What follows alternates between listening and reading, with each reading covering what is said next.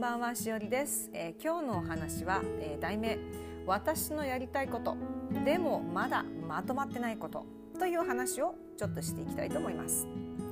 はい、えー、今から思い出すこと。かれこれ20年ぐらい前ですね、えー、私がちょっとしたえー、健康オタクになり始めたての頃でいろんな情報をいっぱいこう収集してはああそうなんだこうそうなこうなんだとか思いながら楽しい日々を送っていた時のことなんですがその頃やっぱ20年前っていうと健康オタクっていうまりそんなにいらっしゃらなかったですし私も20歳若くてその年代の人たちでそんなに健康のこととか言ってる人いなかったんで私は昔からちょっと異端児みたいなところがあるんですけど。例えばその時に牛乳は体に悪いとかいうことを友達たちに言っても誰も聞いてくれないんですね。そんな感じで、えーと、私の興味のあることに興味を示して一緒になってそうなんだって言ってくれる友達が本当昔からいなかったんですよ。ももっと昔の話しちゃうと中学校の時とかにビートルズとかあの「We Are the World」が流行るっていうのはまあそれはちょっと前の話でですけどもっと後になってから知りましたけどあの洋楽を聴いたりとかそのビートルズみたいなああいう古い音楽とかっていうのを一緒になって「あこの音楽いいよね」とかって言ってくれと入れる友達が一人もいなかったんですね。で意外と私が高校に入ってなんかマライア・キャリーを持ち出してきていいだろうってその頃にねマライア・キャリーはまだ日本ではそんなに有名じゃなかった日本では有名じゃないというか一般的に有名じゃなかったんですけどなんかそんなことをして友達たちに影響を及ぼしているような人でありました私は。まで話を戻しまして、えーと、子育てが始まって、えー、子供がアレルギーの症状がちょっと出てきたりとかして乳児湿疹とかねでその辺でいろいろ調べてこう思うんだとかこれはこうなんだってみたいな話をしてても全然反応が良くなかったりとかしてなんか合わないな話がっていうふうに思う日々がもうずっと若いところからあったんですよ。で、えーと、そうですねお味噌の話とかあと菜食料理の話とかそんな話題もやっぱり周りの人がしてなかったから自分からあの話を提供しようっていう感じで、えーと、お話をよく提供したりとかはしてたんですけど、えー、私が日本で菜食料理の、えーと、料理教室に行ってた時にあの今となってはすごく有名なあの本がいっぱい出されてる穴吉さんっていうあの朝倉由紀さんっていう方のやつによく行ってたんですね。でそこに来る方たちっていうのはみんなすごい必死であの子供を背中に背負ってでメモを取りながらクラスを取るみたいなそんな人たちがいっぱいだったんですけどこっちに来てお店の講習会とかやってても皆さんまあ真剣な人ももちろんいらっしゃるんですけどどちらかというとあの子供と一緒に日本語で講習会が受けれてであの美味しいご飯が食べれてそしてあのお味噌持って帰れるっていうそういうマインドが大きかったのでなかなかこう私の話をしっかり聞いてまあ聞いてくれるんですけど皆さんでも心からあのその話が欲しくて来てるわけではなくてたまたまそんな話聞いて「へえそうなんだふーん」で終わるっていうパターンが多かったんですよね。でなかなかこう響かないなっていうかなんかこうもっとこうそういう話がいっぱいしたいなっていうかそういう話ができる友達欲しいなってずっと思ってる中、えー、私が鍼灸師になってで患者さんを見るようになってでここでなんかすごい驚いたんですけど患者さんってやっぱ痛みがすごいいっぱいあってでその中でやってくるからその痛みを取るためとかなんでこの痛みがここまで出てきたんだとかこれからどういうことをしたらいいのかっていう話をするとその私が今まで培ってきたそのたくさんの情報を話す機会っていうのがいっぱいあるんですね。でそれを話せば話せば話すほど患者さんたちは「そうなんだ!」ってすごい理解してくれてで「あなたの言う通りだと思う」とか、えーと、それを実行してみようと思うっていうふうにもう心の底からっていうかもしみじみ「本当そうだよね」って言ってくれ言ってもらえる機会がめちゃくちゃ増えたんですよ。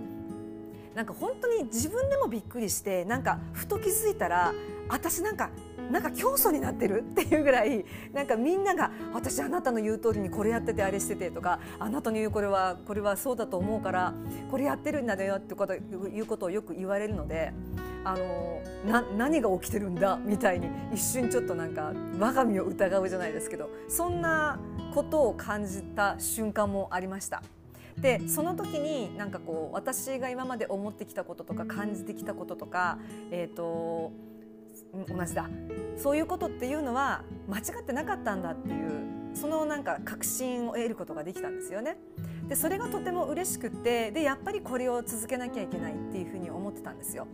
で、えーと、鍼灸の方を進めていきながらもやっぱり話の中で生活習慣とかあの話をするとどうしても麹のことが出てくるし腸の発酵のあ腸内環境のこととかえーと、どういうふうに体を使っていくかどういうふうに考え方を変えていくか見方を変えるそういう話をしていると麹発酵の話がめちゃくちゃ出てくるんですよね。でその時にあのその患者さんたちの食生活とか考え方とか、えーと、ライフスタイルそのものを、えーと、指導できるためにこうコージフラワーオンラインスクールというところを設けてそちらの方に流していきたいっていう考えもめちゃくちゃ大きくあるんですね。なかなかそこまでまだいけてないんですけど準備ができてなくて。でもそれが私のやりたいことの一つにありまして。で、えーと、これも本当昔からずっと同じように考えてきてていまだにここなんですけど病気になってそうだよねってこう理解してくれてそこから始める。まあまだそれでも手遅れになってるぐらいひどい人とこまではあのいらっしゃれてはないので一応間に合ってはいるんですけど 間に合ってはいるっていうかこれから修正していけばいいっていう状況ではあるんですがでも本当はそのすごく痛みが出たりとかすごい大きな病気をする前にそれを知っておいてでそうならないような努力をするそこがやっぱ何よりも一番大事なんじゃないかなって私は本当に本当にすごく思うんですよ。もう生徒さんたちもずっとそれを言い続けてるんですけどでそれが一番このおうちクリニックっていうものがあるんですがそのコージフラワーオンラインスクールのコージアドバイザープログラムの中の一つとしてあの組み立てているんですけどおうちクリニックでやってることっていうのはそういうことなんですね。どういうふうにして考えていけば、えー、病気にならない体を作ることができるかまたねでもこれがね昔の20年前から変わらなくて健康な人にこういう話をしてもね本当に響かないんですよ。まあ、皆さんそうだと思っていらっしゃる方はいっぱいいらっしゃると思うしあの全然みんながダメだっていうかねそんな聞いてくれてないっていうふうに思ってるわけじゃないんですけどね、えーと、ただいや分かってるんだけどでもこれだけやめられないんだよねっていういやそんなに簡単なものじゃなくて本当にそれはダメなんだよみたいなものがあったりとかあとはもうあのお話ししててもあやっぱり今じゃ今はタイミングじゃないんだなとかあそれはね思うんですよ。人間やっぱりそれを聞かなきゃいけないタイミングっていうのがあってその完璧なタイミングと完璧な、えーと、なんだタイミングかとそのその時にその状況っていうのはやってくるんだなっていうふうに思うので私が無理やり作ってもいけないものだってことも分かってるんですがその完璧なタイミングっていうのが私がこのおせっかいみたいにこうずっと言っていく時かもしれないしだからこの活動はずっと続けていこうと思ってますが、えー、そう今日今日の題名である私のやりたいことでもまだまとまってないことっていうのは、えー、鍼灸師として皆さんあの患者さんの辛い痛みを取りながら、えー、支えき続けていくと皆さん聞いてくれるってことは分かった。じゃあ今度病気になってない人とか健康な人そんな人たちに語りかけたらどうやったら聞いてくれるかそこがねまだ私にとってはまとまっていないことです。麹発酵の話をしたり私は麹の先生してるんですみたいな話をした時に実は私それと同時に鍼灸師もやってるんですって話をするといつもなんかこう相手のイメージがあそうあなた私と違うフィールドの人なんだみたいな印象を持つことが結構今までにいっぱいあったんですね。なのでこの麹発酵とか料理とか、まあ、麹発酵っていうだけでなんか歴史的なこう勉強してる人とかあとはサイエンティフィックな話をしたい人とか、まあ、いろんなジャンルがぶわって分かれていくぐらい麹発酵の、えー、とジャンルっていうのはひどい分野だと思うんですがその中でどうしてもやっぱり料理の方に特化してしまったり栄養学の方に特化してみたりこの栄養素がいいからとかそこではない部分でつなげていきたいと思ってるんですね。